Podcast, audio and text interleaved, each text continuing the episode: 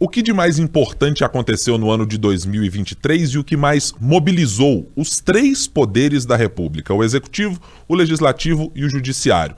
Isso é o que nós vamos conversar nesse último episódio dessa temporada do 3 sobre os 3, que você acompanha a partir de agora. Os principais fatos sobre os três poderes da República. 3 sobre os 3.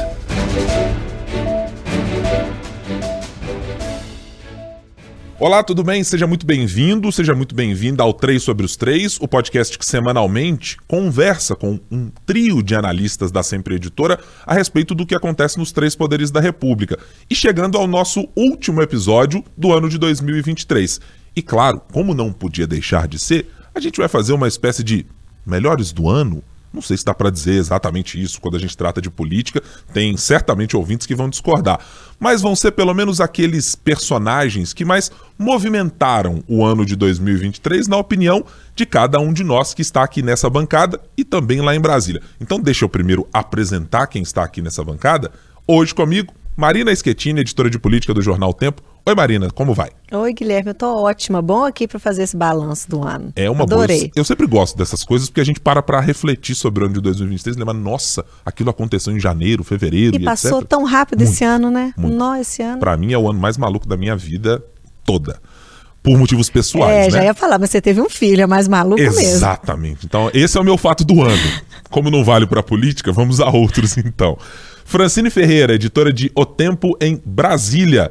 Oi, Fran, como vai? Tudo bem? Oi, Ibrahim, um prazer estar falando hoje aqui com você. Também oi, Marina. E bora falar de política.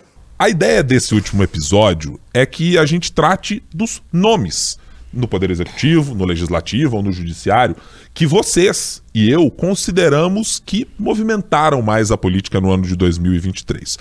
Eu vou começar, portanto, pelo Poder Executivo, porque afinal de contas eu acho que é aquele que causa mais paixões e ódio. Se bem que o Poder Judiciário, no ano de 2023, tem um lugar bem cativo nessa posição de uh, o mais odiado do Brasil.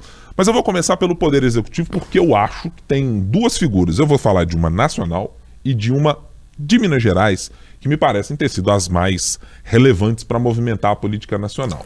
Não vai pegar meus palpites, não, Ah, hein? mas, mas já você já quer de cara puxar assim a sardinha para Só- Brasília? Você tem que ser o último, que é você que conduz o podcast. Você tem que falar pra gente fazer primeiro e depois você fala. Entendi. É como voto. Eu é, tentei. tá querendo mudar as regras Eu agora no tentei fim do fazer ano. aqui uma inversão de pauta para conseguir Sem artigo 94, não vamos inverter usar o artigo nenhuma. 94 É. para ver se os líderes acordavam, mas eu esqueci de fazer a reunião do colégio de líderes É. antes para isso acontecer. Ok, tá bom. Pedido atendido, aliás, pedido não, ordem atendida, afinal de contas eu sou minoria nesta bancada aqui. Então, Francine Ferreira, começamos por você. Eu gostaria de saber, por gentileza, neste ano de 2023, no Poder Executivo, ou ligado ao Poder Executivo, ou com alguma relação que você julgue assim, quem é que foi o seu personagem desse ano de 2023 na política, hein? Ó, vou falar desse executivo por. é, Vamos lá, vou, vou começar com ele. Do judiciário, eu vou pegar alguém do executivo qual lá. Já tô me adiantando pra ninguém me Olha aí, copiar. tá Olha vendo? só. Olha o Ai. golpe. Não, mas brincadeiras à parte, olha, eu vou ficar com o ministro da Fazenda, Fernando Haddad, justamente porque ele chegou aí nesse posto, né, já com uma desconfiança imensa. Justa- todo mundo falava, nossa, mas o Haddad para o Ministério da Economia, para a Fazenda, porque ele não no, no Ministério da Educação, né, ou em outra pasta de articulação política. Então ele já chega com desconfiança e durante todo o ano apoiou muito, principalmente no, no legislativo. Ele travou também, é, travou embates interessantes com o mercado, né? E nesse final de ano a gente vê que ele conseguiu realmente, pelo menos na, dentro do governo federal, do apoio da confiança do Lula. Do Lula, inclusive, bancar decisões dele ambiciosas, como, por exemplo, a meta aí do pro ano que vem de déficit fiscal zero. Então, e não só com o Lula, mas no Congresso, ele bateu o pé, vai ser essa meta, é isso que a gente vai ver confirmar ou não, mas que pro ano que vem fique aí zerada, né? É interessante isso porque virou tanto uma questão de honra pro Haddad de dar certo, de conseguir viabilizar o nome dele, dele conseguir diminuir as desconfianças do mercado aí, que ele, inclusive, do mercado do próprio governo e do próprio PT, porque o que mais tem contra ele é fogo amigo lá dentro, que ele, inclusive, que ele, inclusive, cuidou da articulação ele mesmo com o próprio Congresso. Então, esse ano a gente viu ele fazendo, fazendo uma, uma função que ficaria muito mais a cargo do Padilha, mas que ele fez questão de estar junto justamente para não ser constrangido de certa forma. É, além disso, também, ele foi um homem importante para o Lula, no sentido de abraçar abraçar algumas ideias do Lula e continuar as críticas em relação ao presidente do Banco Central, né? Então, é, o Haddad, eu acho que ele teve uma movimentação política e técnica interessante ao longo do ano e que ele pode ser, entre aspas, coroado por ele mesmo, se ele conseguir cumprir aí com essa promessa. Aí no ano que vem, que a gente vai ver se ele cumpriu com a promessa de zerar ou não o déficit, e aí já é pro ano que vem. Mas é interessante ver o quanto que ele se firmou e se tornou, pelo menos, mais respeitado dentro do próprio governo. Não se fala numa possível saída dele, ou aquelas apostas que tinham, ih, o Haddad vai durar alguns meses no cargo. Hoje, pelo menos hoje, no, no dia da gravação desse podcast, não, não tinha nada disso. Então, para mim, ele seria a pessoa do executivo de destaque durante esse ano. É, até porque colocou uma meta arrojada para si mesmo para talvez se garantir no governo, para dizer, não, não, não, não, para cumprir essa meta aí, tenho de estar eu aqui ao lado dos ministros. Acho que é, é, é ótimo nome para essa escolha de 2023 mesmo. Marins Schettini, você tá com que personagem do governo federal ou do executivo ou que passou pelo executivo também? Tem que ser do governo federal? Ah, não, pode ser do governo estadual ah, então também. é do governo estadual, porque senão vai ter que copiar a Fran. É, é, porque o Guilherme, inclusive, não contou pra gente as regras, né? Não. Desse episódio. Uhum. A gente tá descobrindo agora. Os então... ouvintes ficam sabendo, é. esse é um episódio surpresa. Foi decidido por mim mesmo. Faltando 10 minutos é. para o meio-dia, e aí eu mandei no nosso grupo dizendo: gente, tive uma grande ideia. É, as grandes ideias e as ideias idiotas sempre surgem assim, a gente acha que tá maravilhosamente entregando as coisas.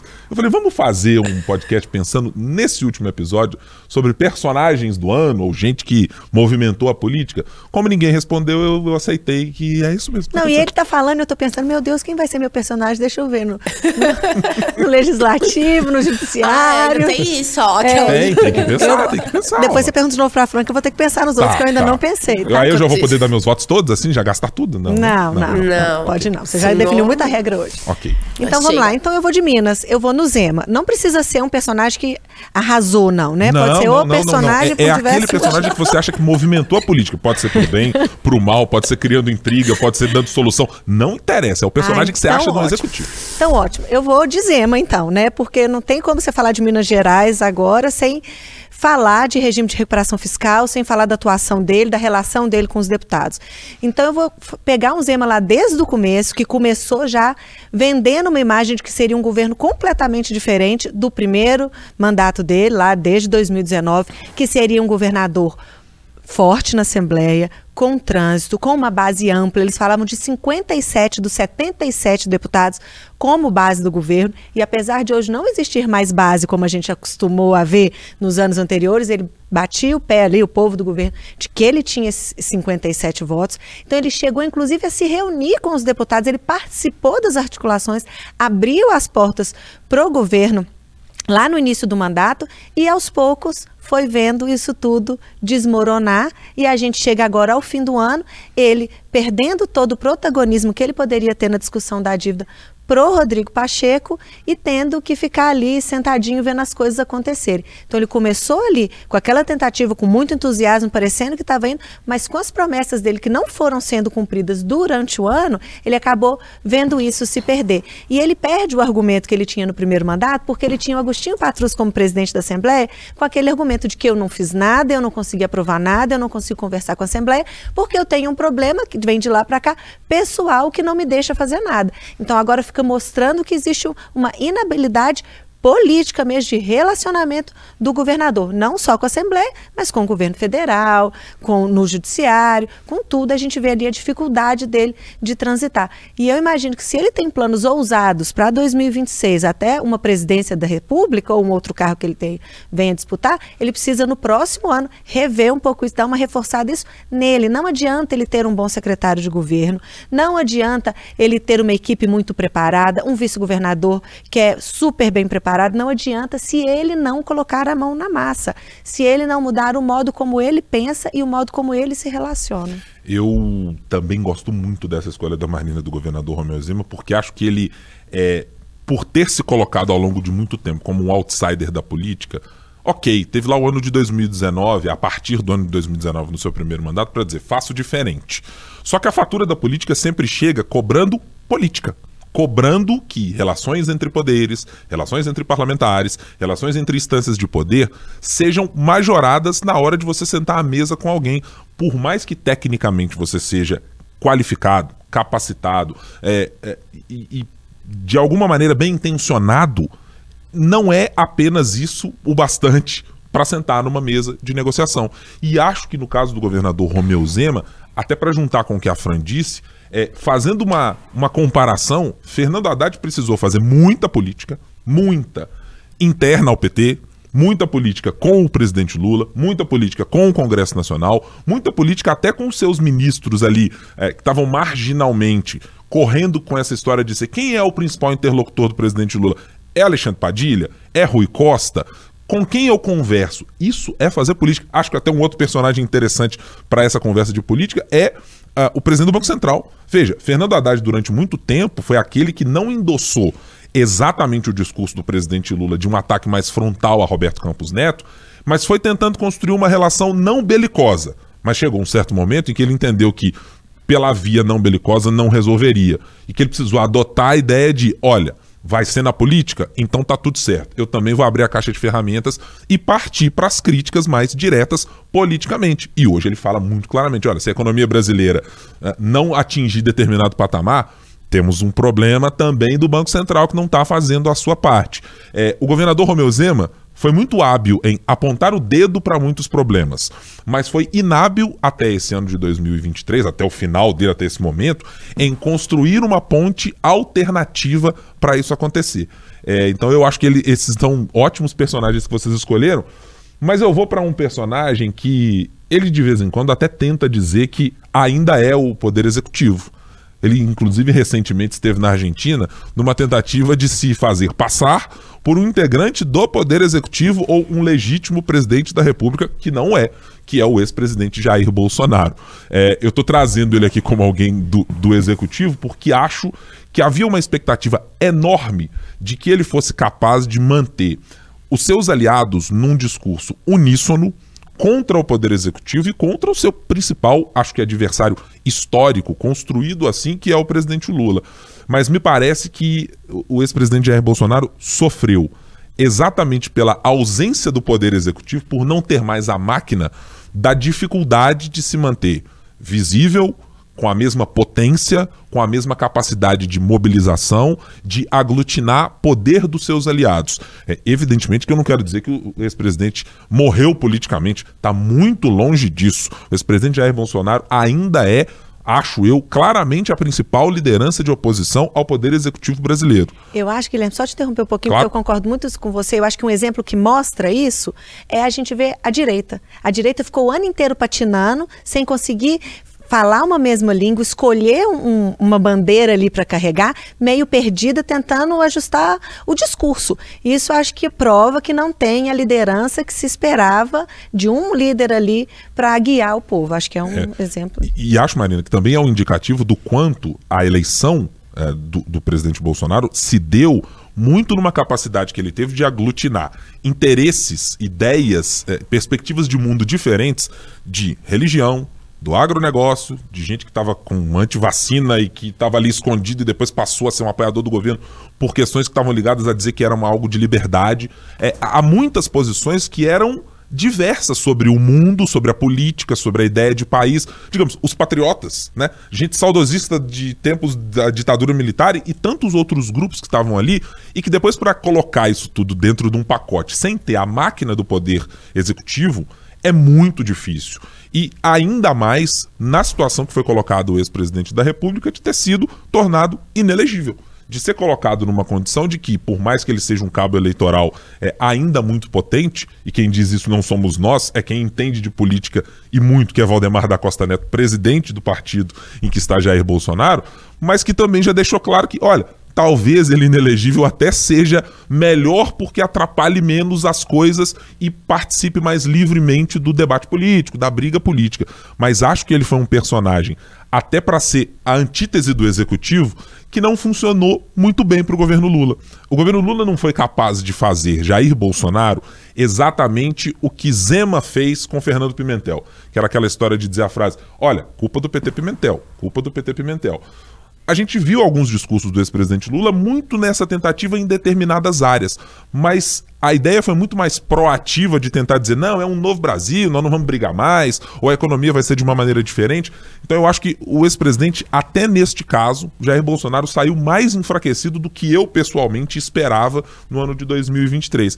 Ele não foi exatamente o, o grande, a grande genie do executivo, também não foi o grande aglutinador da política brasileira de conseguir colocar os seus futuros né, aliados ou potencialmente concorrentes, todos eles com as cartas na mesa. Precisou organizar a relação com Romeu Zema, precisou organizar a relação com Tarcísio depois de bater cabeça também.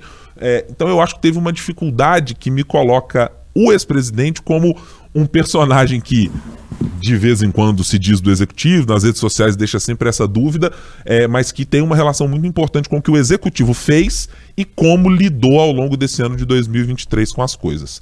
Aceito meu personagem da semana? Sim, Aliás, super. meu personagem do ano? Hum, super. Ah, tá Francine não fez cara de muitos amigos, não, mas tudo bem. Não, mas é porque, né, Ah, tá. você infringiu regras, mas É, tudo assim, bem. eu usei de um artifício e tal, regimental, assim, ok. Mas é aceitável, né? Queria passar agora pra gente falar de judiciário.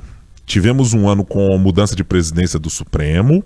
Tivemos um ano com agora mais ministros indo para o STF, mudança de Procuradoria-Geral da República. Em Minas Gerais, por exemplo, tivemos manutenção, tá aqui o mesmo Procurador-Geral de Justiça. É, vocês têm um personagem da Justiça Pode ser ministro do STF, tivemos Alexandre de Moraes também participando de decisões. Ah, é, Francine? Era isso que você ia dizer?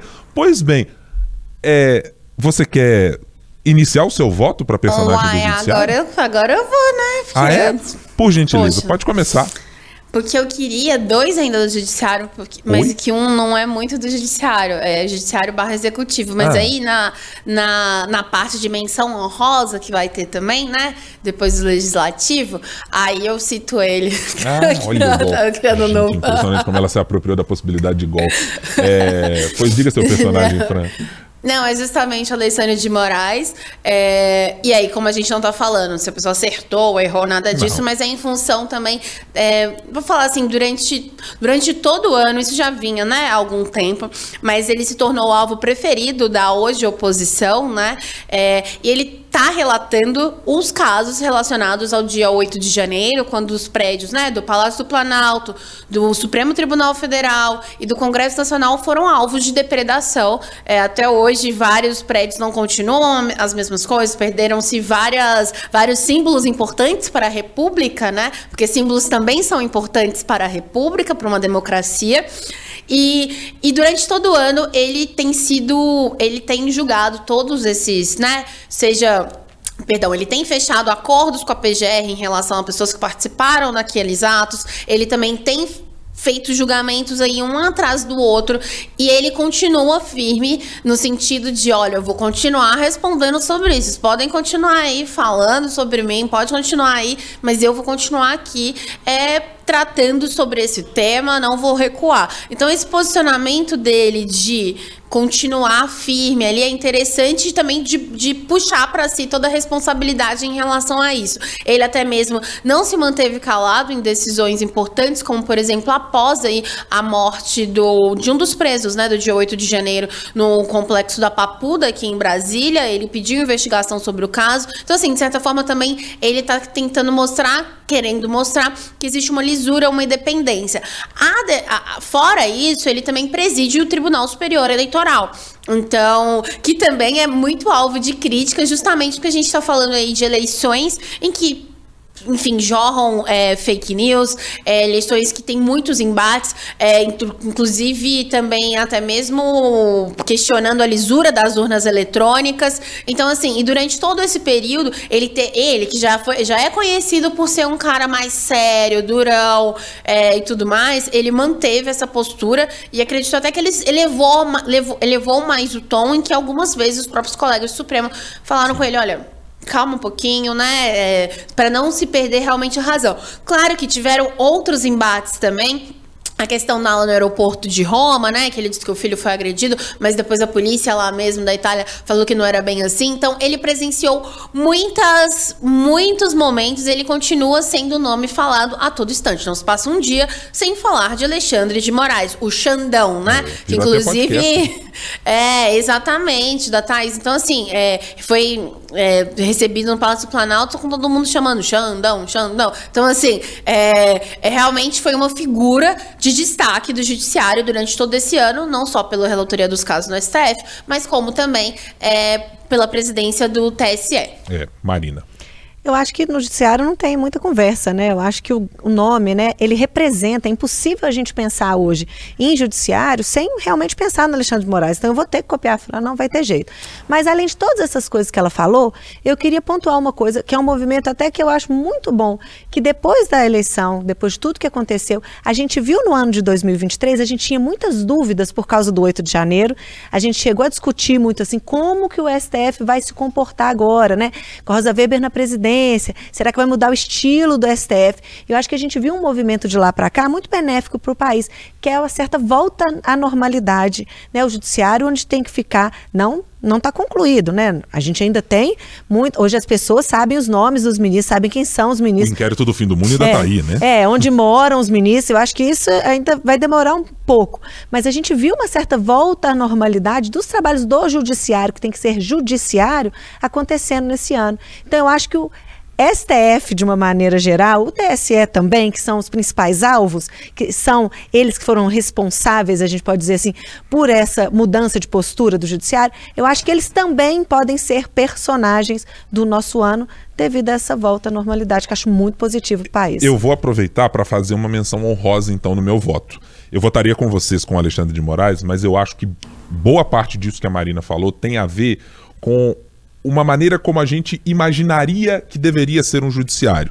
E eu acho, ou um juiz pelo menos, e eu acho que o nome mencionado pela Marina aqui no meio da fala dela, é, e até pelo simbolismo que carrega de termos perdido uma mulher ministra em substituição a um homem ministro e uma mulher que reúne, me parecia sempre, não estou fazendo juízo de valor sobre as pautas defendidas ou, ou, uh, ou, dos votos dela como ministra necessariamente, mas da postura que me parece a mais adequada para um Supremo Tribunal Federal, que é da ministra Rosa Weber. Eu acho que a semente ou as ideias ou a postura pública adotada por ela me parece ser a postura que eu, como cidadão, gostaria de ver manifesta no ministro, e de alguma maneira é aquela que me parece que, mesmo esses ministros mais vogais etc., gostariam de estar naquele lugar de dizer: eu posso passar despercebido, eu poderia não ter exatamente essa exposição pública. Alguns adoram, vários, aliás, eu acho que adoram essa exposição. Mas eu faço uma menção honrosa aqui à ministra Rosa Weber, porque acho que ela é, é um quadro que nós tivemos a possibilidade de ter durante muito tempo, mas eu acho que é uma perda não ter uma ministra que reúna as qualidades e a percepção de agente pública, de ministra, de alguém que lida com o direito, como ela lidava, entendendo o tamanho do problema que uma instituição como o STF enfrenta, na medida em que avança algumas casas na sua politização ou que se acirra nos discursos em momentos desnecessários. A postura dela no 8 de janeiro, né, foi é. uma postura assim, talvez um momento mais difícil do STF aí nos últimos anos. Eu arriscaria dizer que é o mais difícil, eu não acho. vou falar porque eu não pensei nisso antes, não consigo fazer essa Eu acho, eu acho que sim, Marinha. Mas, sim. Mas eu acho que talvez tenha sido o momento mais difícil, mais importante e mais ali, né, decisivo mesmo. Acho que a postura dela foi sensacional. Eu acho que os próprios ministros reconhecem isso porque eles ficaram ficaram ali do lado dela. Tem muitos gestos, né? A gente sempre fala que política é gesto, ali do lado dela, apoiando, deixando ela comandar, né? Ninguém querendo tomar o comando dela, num sentido de que ó, ela dá conta, ela resolve. Então, acho que realmente ela merece a menção honrosa. É, eu, eu, eu daria até o meu troféu do ano para assim é, o que. Exemplo do ano, sabe? Assim, funcionário do ano, quem eu acho que deveríamos mirar para ter uma política de maneira geral um pouco melhor. E eu... ela é muito querida, né? É, Por todos. Não tem ninguém que fale que- ao contrário dela. A, a despedida dela foi chororô, assim, foi muito emocionante, né, pra quem teve lá. Descrição pública, trabalho técnico nos autos, que é onde o juiz majoritariamente ou deveria só se manifestar. Acho que tem todos os componentes assim para ser a minha personagem se eu tivesse a do ano. Então vamos aqui porque a gente está no adiantado da hora para falar sobre legislativo. Se vocês têm Vou começar pela Marina agora, porque a Fran já estava querendo ali uns três personagens, que eu senti as mãozinhas mexendo. Marina, no Sociosa. legislativo você tem alguém que considera ter sido mais relevante nesse ano de 2023? Eu vou de Rodrigo Pacheco. Roubei, Fran? Sim, mas tudo Ah. bem. Pouco já endossa a gente já. Muito é, bola é já. muita sintonia, É entendeu? muita sintonia. É, muita bancada sintonia. feminina aqui tá super A gente é muita sintonia. Mas olha, é o seguinte, eu vou de Rodrigo Pacheco, porque o que a gente vinha vendo do governo Bolsonaro o tempo todo era muito protagonismo da presidência da Câmara. A gente viu um Arthur Lira muito forte, é como se ele fosse o presidente do Congresso, muito à frente de tudo, negociando tudo, resolvendo tudo, comandando tudo. E eu vejo o Pacheco esse ano tomando mais pé das coisas, né, participando mais, sem perder o estilo dele, aquela, aquela paz, aquela calma, né, aquela coisa muito reservada, fala na hora certa, interfere a hora que precisa interferir. Mesmo assim, ele conseguiu se colocar, ele conseguiu se impor, mostrou a força dele. Agora, no fim do ano, se a gente for pensar em Minas Gerais, que aqui é o nosso quintal, né, é que a gente trata mais mesmo, ele deu um, um banho no Zema, ele pegou a solução para um problema que não ninguém conseguiu resolver aí por anos, não só os cinco anos do governo Zema. O Zema fala isso, ele tem razão, assim. Eu não sou o responsável por essa dívida, sou, ele é o responsável por como ele lidou com ela. Isso, Sim, é- claro. isso a gente eu não, não discuto. Mas ele não é responsável pela criação da dívida sozinho. A gente tem aí governadores passados que tomaram, né, não resolveram a dívida. E o Pacheco chega agora nos 45 do segundo tempo, ganha tempo para pagar a dívida que o governo não, não tinha mais como conseguir e ainda apresenta uma solução que é negociada politicamente e que pode ser bem resolvida. Além disso, ele acaba mostrando uma proximidade muito grande com o presidente Lula. Ele fala com o Lula como se a gente, se eu ligasse para o Guilherme, se eu ligasse para a Fran. AGU dizendo, olha, É. vou ligar pro ministro e vamos reunir O semana que ministro, vem. o ministro do STF, assim, ele mostra um poder ali com uma sutileza, nada agressivo, como a gente vê em outros momentos, as pessoas querendo se impor. Então, sutil, mostra um trânsito, mostra conhecimento de causa, mostra uma preocupação com o Estado. E se a gente for pensar que ele é um nome para 2026, o fortalece demais. Esse é o ponto, Marina, em que eu, eh, eu não tenho nenhum reparo para fazer em tudo que você disse. Considero o Rodrigo Pacheco também o meu personagem do ano do Legislativo, ainda que a vitória de Arthur Lira tenha sido esmagadora, que Tadeu Martins tenha sido um perfil também que conseguiu vencer eh, depois de não ser o candidato preferido por Romeu Zema, mas eu acho que Rodrigo Pacheco por tudo que você mencionou e em especial por a última parte da sua fala. Ganhou no colo de presente o que pode ser, se ele decidir assim ser candidato em 2026 ao governo de Minas, ganhou o seu principal mote de campanha. Ele virou, para uma parte dos servidores, o grande defensor de um melhor trato para o servidor público se contrapondo ao governador do estado, quem está sentado na cadeira há cinco anos e agora pode enfrentar grandes dificuldades. Eu acho que, politicamente, a habilidade de Rodrigo Pacheco no legislativo, conjugando o que é Brasília com a atuação em BH, é, saiu, se eu saísse até esse momento que a gente grava o podcast, como, para mim, o personagem mineiro do legislativo que conseguiu melhor se posicionar. E se a gente for pensar esse negócio de 2026, a gente fizer lembrar e tá puxar na nossa memória, não no final, porque no final o governo Pimentel com o servidor foi um desastre, né? Mas se a gente for pensar lá na eleição, o servidor ele tinha muito ranço do governo do PSDB, né? Tinha muito problema, principalmente com a Aécio Neves. Então o Pimentel ali foi eleito muito com aquele discurso pró-servidor, com apoio dos servidores. A gente lembra ali, né, Beatriz Cerqueira, a relação com ele. Da educação em Da especial, né? educação, né? Depois de uma greve lá de 100, mais de 100 dias. Então, foi ali. Então, eu não entendo como que o Zema não percebe ou não liga para a importância do servidor no futuro político dele. Inclusive que garantiu a ele a sua reeleição porque botou o salário em dia, botou os Exatamente. pagamentos em dia, botou repasses a prefeitos em dia. Fran, Rodrigo Pacheco, né? É, isso mesmo, Rodrigo Pacheco, e principalmente por essa guinada que ele deu no final do ano, porque ele sempre foi muito conhecido por ficar meio que em cima do muro, né? Ter mais uma postura aí de diplomata, não é bem assim, vamos conversar, vamos sentar e tal. E mas nesse, principalmente agora, nesse final, ele deu uma impulsionada com isso da dívida de Minas. Ele que estava sendo alvo de muitas críticas durante todo esse ano de apoiadores do ex-presidente Jair Bolsonaro. Então, é uma a, a partir do momento em que ele sobe o tom contra o STF também, né, que vale a pena destacar que ele pegou isso para o peito e falou assim, olha, a gente vai limitar os, os poderes dos ministros, então ele se posicionou em duas frentes importantes. É, nacional, ao abrir esse, essa guerra, aí, vamos falar assim, com o STF, e em Minas, ao se colocar como um protagonista aí da dívida de Minas. Se não conseguir resolver, ele pelo menos pode falar que tentou, né? Então, mas essa, eu acho que essa mudança foi o que deu esse protagonismo para ele, porque antes ele era sempre ali mais, né, mais na dele, falava, mas falava meio que pros dois lados. E a grande diferença dele pro Lira, Lira é que o Lira, ele governa muito para os seus, né? Para quem tá ali perto dele. E o Pacheco, ele já conseguiu levar esse debate mais pro público de forma geral e claro, pro nosso caso para Minas Gerais. É, de alguém que não era amado nem mais odiado do que amado por dois espectros da política, alguém que pode encerrar o ano como, penso eu, o grande paladino dos servidores de Minas Gerais. Que reviravolta no ano de Rodrigo Pacheco. Senhoritas, quero aqui fazer de público para os nossos ouvintes um agradecimento por esse ano de 2023 aqui nesse podcast. Também estendendo, claro, os meus agradecimentos aqui à Cíntia Castro, que esteve por aqui, a Talita Marinho também, que passou por aqui.